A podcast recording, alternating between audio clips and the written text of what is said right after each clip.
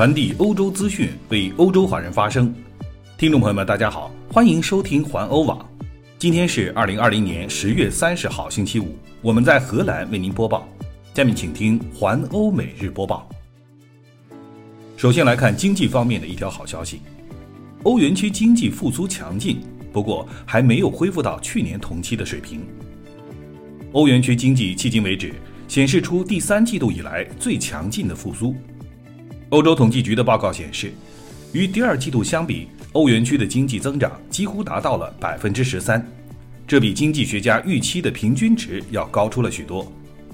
然而，由于新的封锁措施正在带来新的经济问题，许多专家仍然感到悲观，并且在过去的第三季度，欧元区经济也未能超过一年前的水平。所有欧元区国家的国内生产总值仍然比上一年减少了百分之四以上。尽管欧元区的经济并没有达到预期的运行水平，但到目前为止，欧洲央行却没有采取任何其他的措施来刺激经济的增长。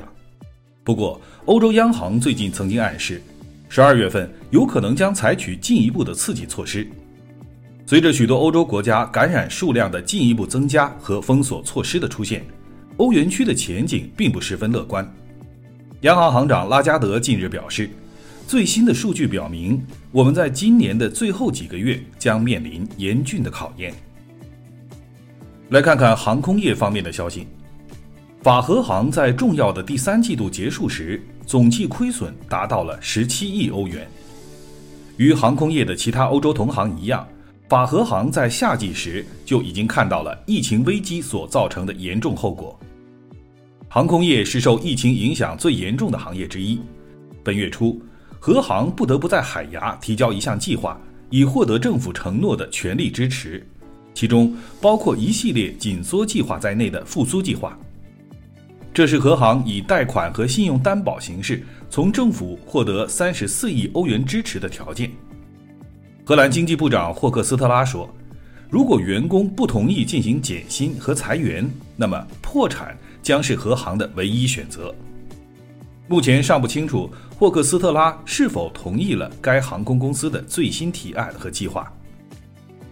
继续来关注法国尼斯的恐怖袭击事件的后续报道。今天，法国尼斯警方又拘捕了一名四十七岁的男子。因为发现他和疑凶在案发前有过密切的接触。昨天在法国尼斯制造的一宗杀人惨案的凶手是一名二十一岁的突尼斯移民，他于今年九月底时通过意大利的兰佩杜萨岛登陆欧洲，大约在十月初时抵达法国。但法新社采访的司法人员认为，袭击者的身份目前尚未得到正式的确认。法新社引述消息说。凶手自称名叫阿乌萨维，曾经在意大利隔离后被要求离境。他到法国之后没有申请庇护，身上只有意大利红十字会的文件。尼斯的袭击事件共造成了三人死亡，其中一名女子被斩首。随后，法国的国家警察和尼斯市的警察参与了抓捕行动。追捕过程中，凶手中弹，伤势颇为严重，已经被送往医院。据说他多次高呼“真主伟大”的口号。法国检察部以谋杀和企图谋杀罪立案调查。法国总统马克龙昨天午后抵达尼斯的案发现场，他指责这起案件是对法国国家的袭击。马克龙宣布增兵保护计划，加强街头反恐巡逻行动，将法国负责巡逻的士兵由现有的三千名增加到了七千名。接下来继续关注欧洲疫情的相关消息。首先来看看刚刚结束的欧盟首脑视频峰会的最终结果。在峰会上，欧洲领导人已经同意，在抗击新冠病毒方面，各国之间应该进一步的采取互相帮助的措施。在以视频连接举行的欧洲首脑会议结束之后，荷兰首相吕特说：“控制权仍然在各成员国手中，虽然这是同一种病毒。”但是各国的情况不同，因此由各成员国制定自己的政策是有意义的。根据荷兰首相的说法，目前横扫欧盟的第二波疫情的浪潮几乎在所有的地方都同样强烈，但是在具体措施上，各国之间却存在着差异。吕特说，大多数措施都具有可比性。荷兰是最早面临病毒卷土重来的国家之一，这也是为什么荷兰必须进行大力干预的原因。德国总理默克尔表示，德国同意尽可能更快地进行全面干预，而荷兰首相则认为，现在的主要问题是干预不足，不是时间问题，而是力度问题。下一次的欧盟新冠疫情峰会可能在两周之内举行，领导人们同意保持彼此之间的了解。他们还希望在隔离、测试策略和旅行等方面交换更多的数据。荷兰首相吕特强调说：“我很高兴欧洲委员会为疫苗和快速测试剂的购买分配了资金，但是欧洲必须团结在一起，就像我们必须帮助捷克，而当我们缺乏重症病床时，德国帮助了我们一样。”俄罗斯消息。俄罗斯目前已经正式开始使用自产的疫苗。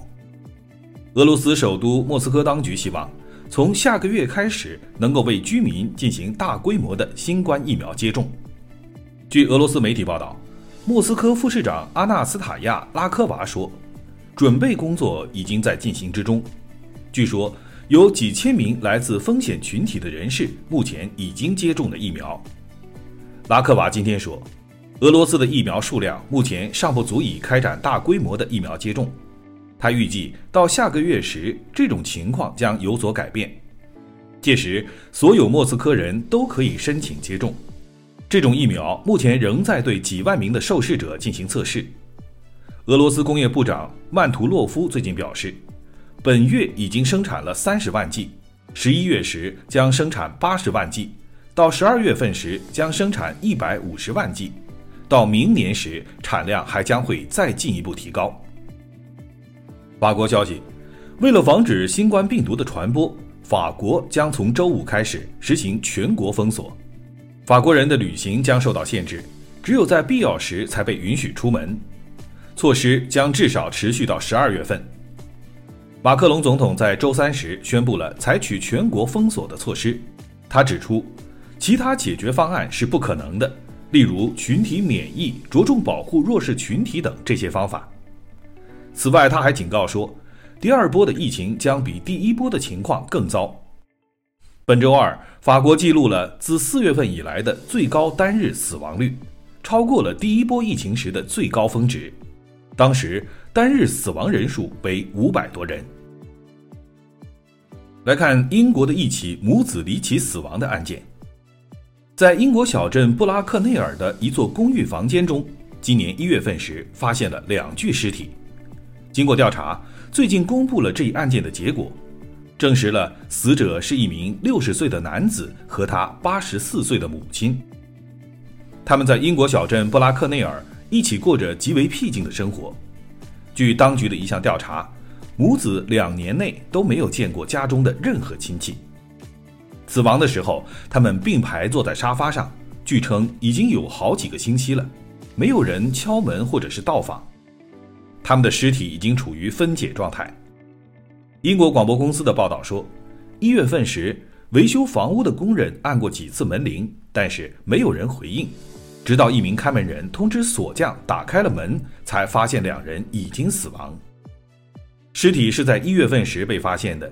但是直到现在，当局才完成了调查。据调查，老母亲是被冻死的，但无法确定儿子的死亡原因。调查人员检查了各种情况，没有发现入侵者或者是使用武力的证据。两人身上的衣服很少，坐在沙发上。公寓中几乎没有家具，没有暖气，电源已经被关闭。此外，有视力障碍的儿子的口袋里还兑换了约一千一百欧元。在房子的垃圾桶中发现了一份日期为二零一九年十二月二号的报纸。尽管如此，家人们仍无法确定他们确切的死亡日期。验尸官在法庭上说，无法发现他们是同时死亡的还是先后死亡的。以上就是今天的环欧每日播报，我是郑军，期待您每天关注环欧网为您带来的欧洲最新资讯，明天见。